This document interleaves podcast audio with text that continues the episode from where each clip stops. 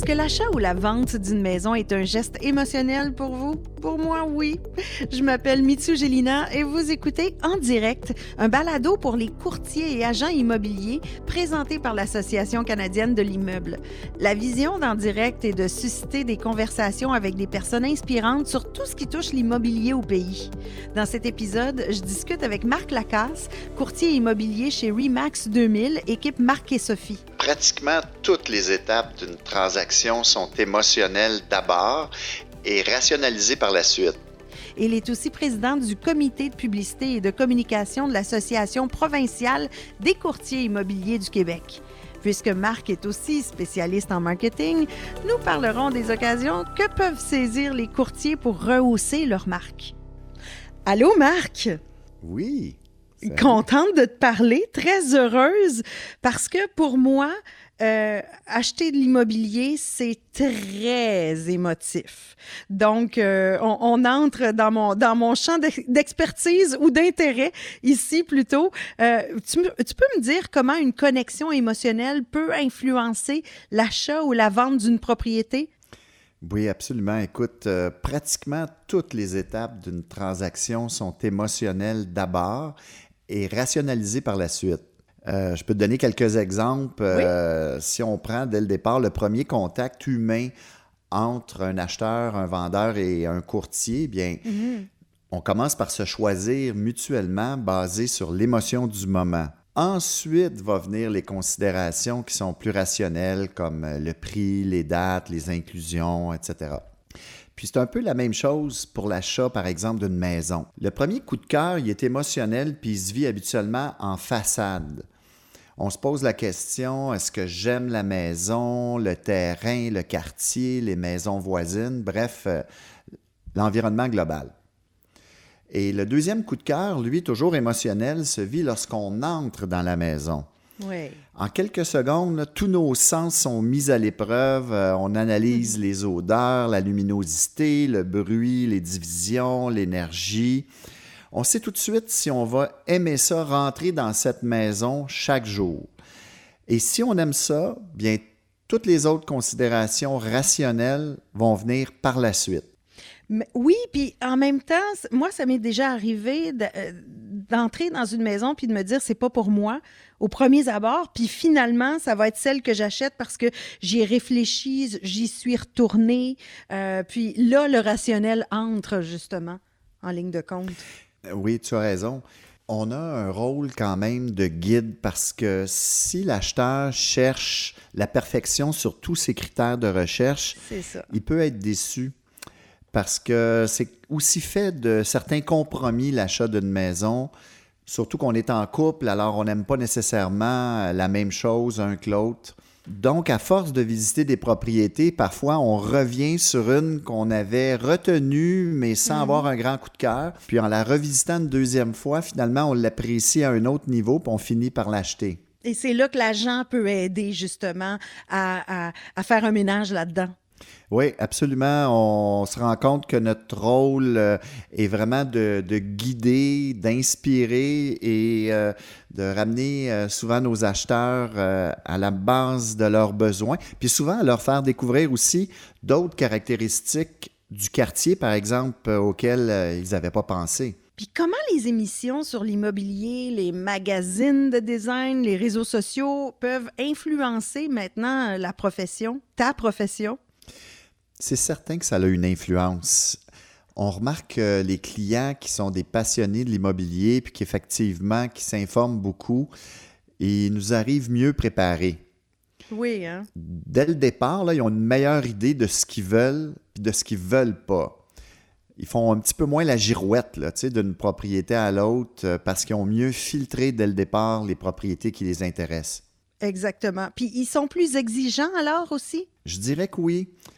De façon générale, les acheteurs et les vendeurs sont plus exigeants aujourd'hui, mais ceux qui carburent à ces émissions, à ces textes, euh, vont vouloir avoir l'information euh, plus rapidement, tout de suite.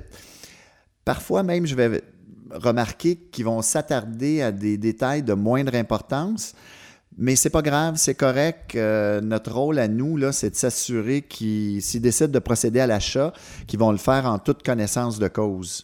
Quel genre de détails? Un facteur qui euh, insécurise beaucoup, ce sont les fissures de fondation. Oui.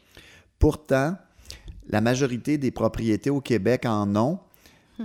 Alors, notre rôle, c'est vraiment de rassurer et d'expliquer qu'une fissure de fondation n'est pas nécessairement synonyme d'infiltration d'eau. Et si on s'en occupe convenablement, selon les règles de l'art, euh, ça ne pose pas vraiment de problème à la propriété. Effectivement, une maison, ça bouge.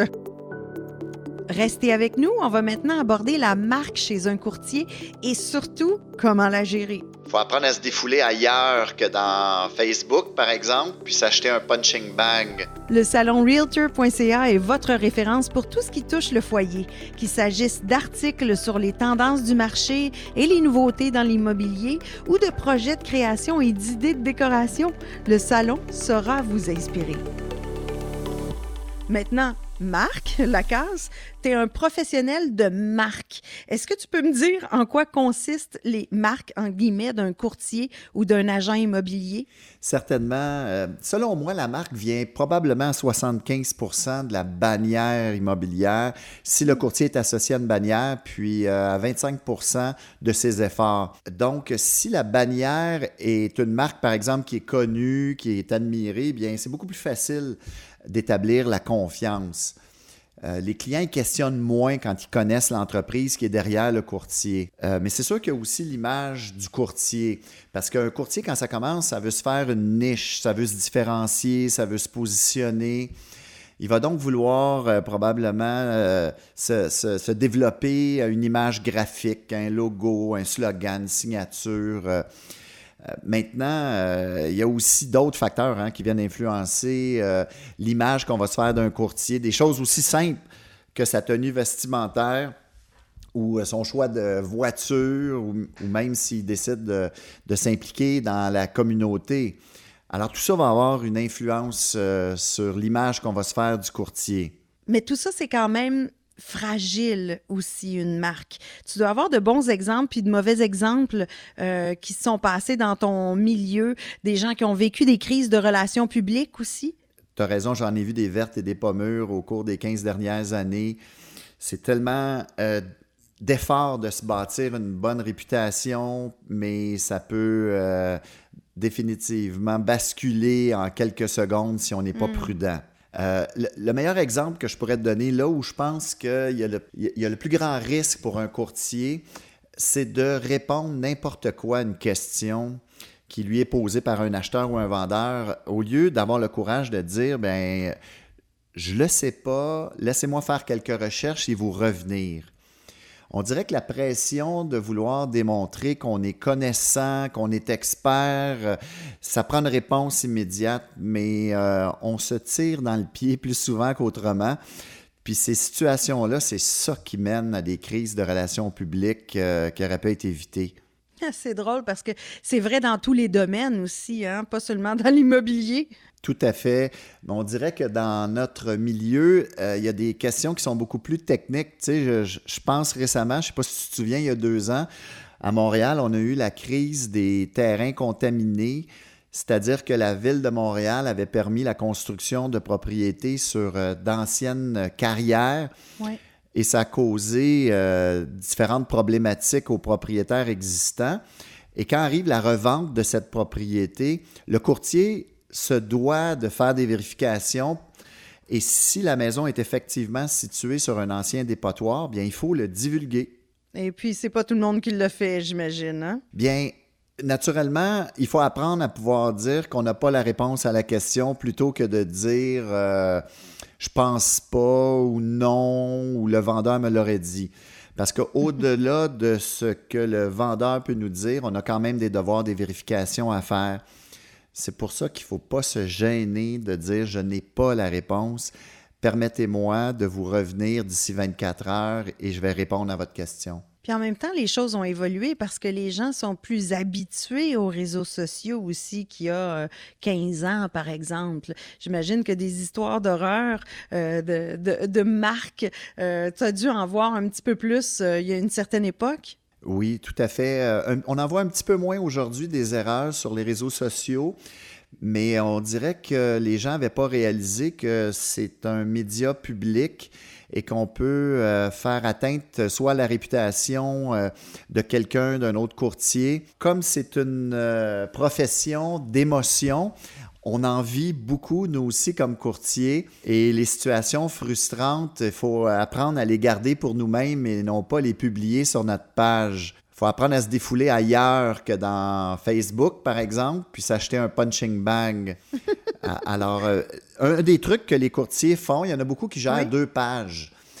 Donc, on sépare premièrement la vie personnelle de la vie professionnelle. On ne veut pas nécessairement que nos clients puissent nous suivre euh, durant nos vacances euh, au bord de la plage. Alors, c'est une bonne idée dès le départ de séparer les deux. Il y a aussi l'autre aspect qui, si on partage sur les réseaux sociaux, même quand c'est une, euh, une situation très anodine, bien, il faut toujours être prêt à pouvoir répondre à un internaute qui pourrait nous lancer un défi. Euh, j'ai un exemple de ça qui m'est arrivé il y a à peine deux semaines. On a mis sur le marché un triplex et ça a pris environ 24 heures et, euh, un premier internaute rédigeait un commentaire pour dire que cet immeuble-là était trop cher. Donc, euh, parce que j'étais prêt à cette à répondre à ce genre euh, de commentaires, bien j'ai pu répondre euh, qu'au contraire, il était très bien positionné dans le marché au niveau du prix. Si on tient en considération, par exemple, les rénovations qui ont été faites,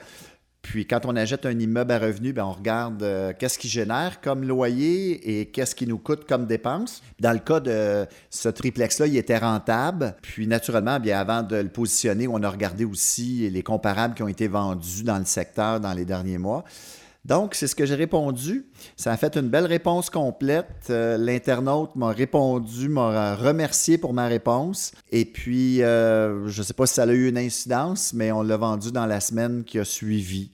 Il faut être, prêt à répondre euh, lorsque, parce que dès qu'on publie dans les réseaux sociaux, on s'expose à toutes sortes de commentaires et critiques. Oui, effectivement. Tu as mentionné, Marc, euh, les commentaires. Est-ce qu'on peut vraiment contrôler sa marque avec toutes les informations sur les médias sociaux, euh, les analyses en ligne aussi qui, qui se font? Euh, donc, comment tu gères ça? Transparence. la première des choses, là, avant tout, je dirais que je me pose la question si je vais publier ou pas publier. On dirait qu'on a pris l'habitude de vouloir partager notre vie personnelle, souvent sur notre page il ne faut pas faire la même chose avec notre vie professionnelle. Souvent, je me pose la question, est-ce que c'est à propos de moi ou c'est à propos des autres ce que j'ai l'intention de dire? Tout à fait. Et souvent, quand c'est à propos de moi, bien, je peux m'en passer, puis euh, mm. je préfère euh, publier des choses qui vont être utiles à tout le monde. Fait donc, filtrer ce qu'on va publier. Ensuite, naturellement, être aux aguets, suivre de près ce que les gens vont euh, commenter et leur répondre. Voilà. Puis en même temps, pas virer fou avec le volume de commentaires aussi, euh, parce que euh, dès qu'on devient, dès qu'on n'a plus de succès, ben, la gestion de l'information devient clé aussi. Tu as tout à fait raison. Un exemple que je peux te donner, c'est que non seulement on a une page Facebook, mais on a aussi un compte euh, YouTube. Dans le compte YouTube, on a la possibilité d'activer ou désactiver la possibilité de recevoir des commentaires. Dans notre cas, elle est désactivée parce que ce serait impensable de gérer plusieurs plateformes en même temps. Les gens peuvent faire, euh, peuvent décider s'ils aiment ou non, mais ils peuvent pas venir ajouter des commentaires. Dans un petit moment, on va en apprendre davantage sur la nouvelle mouvance chez les courtiers. L'exemple de Zoom ou de Google Meet qui ont été assez populaires. Il y a à peine un an, c'était pas nécessairement une formule qui était très prisée de nos clients. Mais maintenant qu'ils réalisent que ça leur permet de gagner du temps, oui. Bien, euh, c'est beaucoup plus accepté, puis euh, ils aiment ce genre de rencontre. Realtor.ca est le site web immobilier le plus populaire et le plus fiable au Canada. Il met en contact des Canadiens avec des courtiers et agents immobiliers qui les aideront à faire l'achat le plus important de leur vie. Rendez-vous sur Realtor.ca pour trouver un courtier ou un agent immobilier près de chez vous c'est un milieu qui bouge vite. Euh, quelle est la prochaine étape, le nouveau mouvement pour le marketing immobilier? Bien, c'est sûr que la technologie a une grande influence sur l'évolution de notre profession. Euh, dans la dernière année, je dirais que les nouveaux outils de rencontres virtuelles, dans l'exemple de Zoom ou de Google Meet qui ont été assez populaires, bien, ça vient éviter des déplacements inutiles. Je dirais qu'il y a à peine un an, ce n'était pas nécessairement une formule qui était très prisée de nos clients. Mais maintenant qu'ils réalisent que ça leur permet de gagner du temps, oui. Bien, euh, c'est beaucoup plus accepté, puis euh, ils aiment ce genre de rencontre. Il y a moins de préjugés, j'ai l'impression. Avant de faire euh, un appel conférence par vidéo, c'était comme un peu parce qu'on n'avait pas le temps, parce que c'était un client B ou un projet B. Mais maintenant, c'est plus le cas du tout. Hein? Tu as entièrement raison. C'est exactement à ça que je faisais référence on dirait que le client nous percevait comme euh, quelqu'un qui voulait pas faire l'effort, qui voulait pas se déplacer. Aujourd'hui, je pense que tout le monde a réalisé que euh, on cherche du temps, on cherche la qualité de vie. Et si on n'a pas besoin de se rencontrer à tout prix, bien, euh, pourquoi ne pas utiliser ce genre de technologie? On, avait déjà d'autres technologies qu'on utilisait dans le passé. depuis plusieurs années, on utilise la signature électronique au niveau des envois, par exemple, d'avis, ça devait se faire par huissier, ça peut maintenant se faire électroniquement. Fait que les gens sont sensibles non seulement à leur gestion du temps, mais je pense aussi qu'en évitant des déplacements, bien, on contribue à ne pas polluer inutilement notre planète. Quelle tendance de fond tu vois également euh, chez les courtiers, les agents? Bien, ce que je vois depuis les dernières années, puis ce que je lis dans nos sondages, euh, je pense que je retiens deux choses les gens cherchent l'expertise, puis encore une fois, ils cherchent du temps. Alors, euh, au niveau de l'expertise, ben, je pense que on, a une fausse perception que l'Internet rend les choses euh, plus faciles, mais quand je regarde euh, l'évolution de notre profession depuis les 10-20 dernières années, faire une transaction immobilière, c'est encore plus complexe, malgré que la technologie a évolué mais c'est surtout parce qu'on a des nouveaux facteurs qu'on ne connaissait pas et qu'on connaît maintenant qui peuvent avoir une influence euh, soit sur la, qualité de la propriété ou même sa valeur. Par exemple? Je te donne des exemples. Tu as entendu parler dans les dernières années de la pyrite. Euh, tu as entendu parler, j'imagine, de la mérule pleureuse. Ça, c'est un petit peu moins couru, mais c'est le fameux champignon qui devient un cancer pour une maison il y a des secteurs, ben, c'est l'oc ferreux, c'est le radon, les terrains contaminés. Donc, dans le fond, on est là pour aider, guider les clients à prendre les bonnes décisions. Puis à être transparent, là aussi, on revient à ça. Toujours, toujours, toujours être transparent. C'est comme ça qu'on établit la confiance. C'est pas toujours simple, mais il faut toujours garder en tête que notre client doit tout savoir. Puis les jeunes veulent du personnalisé, j'imagine, un peu plus? Oui, puis euh, cette perception-là que les jeunes voudraient faire les choses eux-mêmes, euh, moi, je me rends compte que c'est pas tout à fait vrai. Les jeunes aiment, on parlait de l'expertise, euh, ils n'ont pas le temps nécessairement de dire je vais lire tout ce qu'il y a à lire, je vais plutôt me prendre un expert et c'est le temps pour moi qui est important, donc je vais économiser du temps pour faire les autres choses qui me tiennent à cœur. C'est important ça. Et c'est là que le rôle de, courtier évolue, puis devient encore plus intéressant. Tout à fait. Euh, les gens, euh, oui, ils gagnent en temps, mais aussi sont plus sécurisés, sont mieux protégés.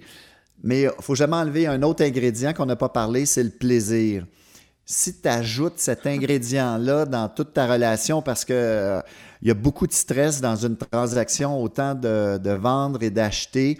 Nous, on est là pour venir euh, être, si je, dirais, l'intermédiaire, justement. On n'est pas dans le stress, nous. On vient départager le tout, puis on rassure. Alors, si on amène le plaisir dans tout ça, bien, euh, tout le monde est heureux. Restez avec nous, on va avoir droit au meilleur conseil de couple de Marc Lacasse. Vous l'aurez deviné, il est associé avec la femme de sa vie. Alors, on a tous les deux laissé nos emplois euh, sécures pour se lancer dans cette belle aventure. Le café ACI est un endroit chaleureux où les membres de l'ACI peuvent échanger des idées et des points de vue sur l'actualité du secteur tout en prenant une tasse de café virtuel. Pour accéder au contenu instructif publié chaque semaine, joignez-vous à la conversation au caféaci.ca. Hey Marc, si tu me permets, là, je vais rentrer dans le personnel, mais tu parlais de plaisir tout à l'heure. Euh, tu as décidé euh, d'être en, affaires avec euh, ta blonde, je pense. Hein? Oui, absolument. On forme une équipe ensemble. Oui, puis comment ça se passe? Je peux-tu te le demander? Ça Ben oui, avec grand plaisir. Puis écoute, tu vas, tu vas voir que ça s'est devenu contagieux dans la famille parce que ma fille est aussi en courtage immobilier avec son copain. Oh, wow. Donc, ça s'est passé dans une autre génération. Mais pour revenir à Sophie et moi, bien, on avait tous les deux des carrières de notre côté, puis on caressait le rêve de terminer, en fait, euh, notre carrière ensemble, de travailler ensemble. On savait qu'on aurait des belles conditions, une belle complémentarité. Alors, on a tous les deux laissé nos emplois euh, sécures pour se lancer dans cette belle aventure.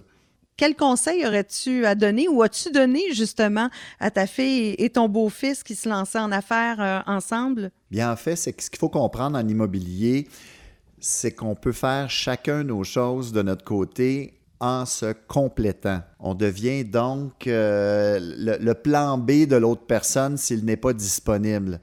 Mais on, donc, un client qui vient à nous, on s'en occupe du début à la fin. On partage naturellement euh, sur une base régulière tout ce qu'on vit et l'autre personne peut prendre la relève si, par exemple, euh, lorsque l'inspection a lieu, bien, ça fonctionne pas dans mon agenda. Notre client en est ravi parce qu'effectivement, il est toujours bien accompagné. De notre côté, bien, euh, on a chacun notre bureau, euh, même si euh, on, peut se voir du coin de l'œil. OK, OK. Mais on, on, se laisse mutuellement faire les choses, chacun à notre façon, avec notre personnalité. Alors, comment vous vous complétez? Bien, en fait, on essaie de bien communiquer ensemble. On, a mis sur pied des systèmes qui nous permettent d'avoir une image globale de toutes nos transactions donc, on est, en mesure euh, de se questionner mutuellement et de se rappeler, par exemple, que c'est, n'oublie pas, c'est aujourd'hui qui est la date de tombée pour euh, lever les conditions du financement ou de l'inspection. Donc, on se complète très bien, puis ça se fait, euh, ça aussi, dans le grand, grand plaisir. On, on rit beaucoup ensemble, même si on travaille fort et qu'il y a un stress associé à notre travail et à être à notre compte. Alors nous, de notre côté, c'est fantastique. Je le recommanderais à tous les couples qui sont certains qu'ils peuvent passer autant de temps ensemble. Maintenant, Marc, quel est le meilleur conseil que tu as reçu dans ta carrière à toi? Euh, je te répondrais, Mitsu, que j'en ai plus qu'un, j'en ai deux que je retiens particulièrement. Il y en a un, tu ne seras pas surprise, on en a amplement parlé euh, dans les questions précédentes, c'est la transparence. Alors, euh, il faut apprendre qu'on ne doit pas être insécure si on n'a pas toutes les réponses immédiatement aux questions qui nous sont posées. Et puis, parfois, on va apprendre des choses sur le tard, sont pas nécessairement positives ou agréables euh, lorsque c'est le temps de rappeler notre acheteur pour lui dire, je te donne un exemple qui arrive de temps à autre euh, l'achat d'un condo, par exemple, et euh, une semaine avant de passer chez le notaire, le vendeur reçoit un avis que ses frais communs, donc ses frais de condo, vont hmm. augmenter. Mm-hmm. Ou des fois, c'est pire. Des fois, il va recevoir un avis qu'il va y avoir des euh, cotisations spéciales dans les prochaines années. C'est pas le fun d'appeler un acheteur puis de lui dire à une semaine du notaire que finalement sa dépense va être plus grande. Et on a toujours peur que l'acheteur dise Ah, ben dans ce cas-là, je change d'idée, je ne veux pas acheter. Mais c'est vraiment notre devoir. On apprend avec le temps qu'il faut le divulguer au risque de perdre la transaction si jamais ça allait jusque-là. Fait que la transparence, là, c'est mon numéro un. Mon numéro deux, bien, je te dirais que c'est de s'adapter au rythme ou à la vitesse de chaque client. Souvent, on a hmm. tendance à vouloir aller à notre vitesse. Puis comme on est plus connaissant, plus expérimenté, bien euh, souvent notre vitesse est plus rapide. Mais il faut vraiment s'en remettre que nos clients n'ont pas tous le même âge, ils ont toutes des personnalités différentes, des niveaux d'insécurité différents, ils n'ont pas la même expérience, les mêmes connaissances. Fait que donc, ils vont réagir à différentes vitesses. Qu'il faut que j'apprenne, moi, à aller à leur vitesse et non pas à la mienne. C'est important, c'est ce que tu viens de dire. Très important, je trouve.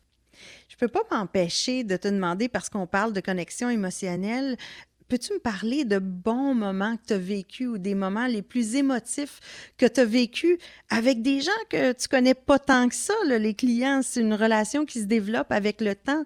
Je te dirais que la plupart des courtiers te répondraient que le moment wow pour un courtier, c'est quand tu lui annonces que sa promesse d'achat a été acceptée. Ça, là, ça crée de la joie, du plaisir. Surtout, euh, tu peux comprendre que dans le marché qu'on vit depuis les dernières années, souvent ton offre est en compétition avec d'autres offres. Oui. Il y a plusieurs promesses d'achat en même temps. Alors, tu te croises les doigts que c'est toi qui vas gagner, qui va remporter. Et c'est possible que tu n'aies pas gagné à une ou deux reprises dans le passé. Mm-hmm. Donc ça, c'est un beau moment, wow, d'émotion quand les gens réalisent que leur rêve se réalise. Parce que ça fait des semaines, des mois, des années qu'ils rêvent à s'installer dans un quartier ou dans une maison et ils réalisent que tout le travail que ça a demandé pour se rendre jusque-là.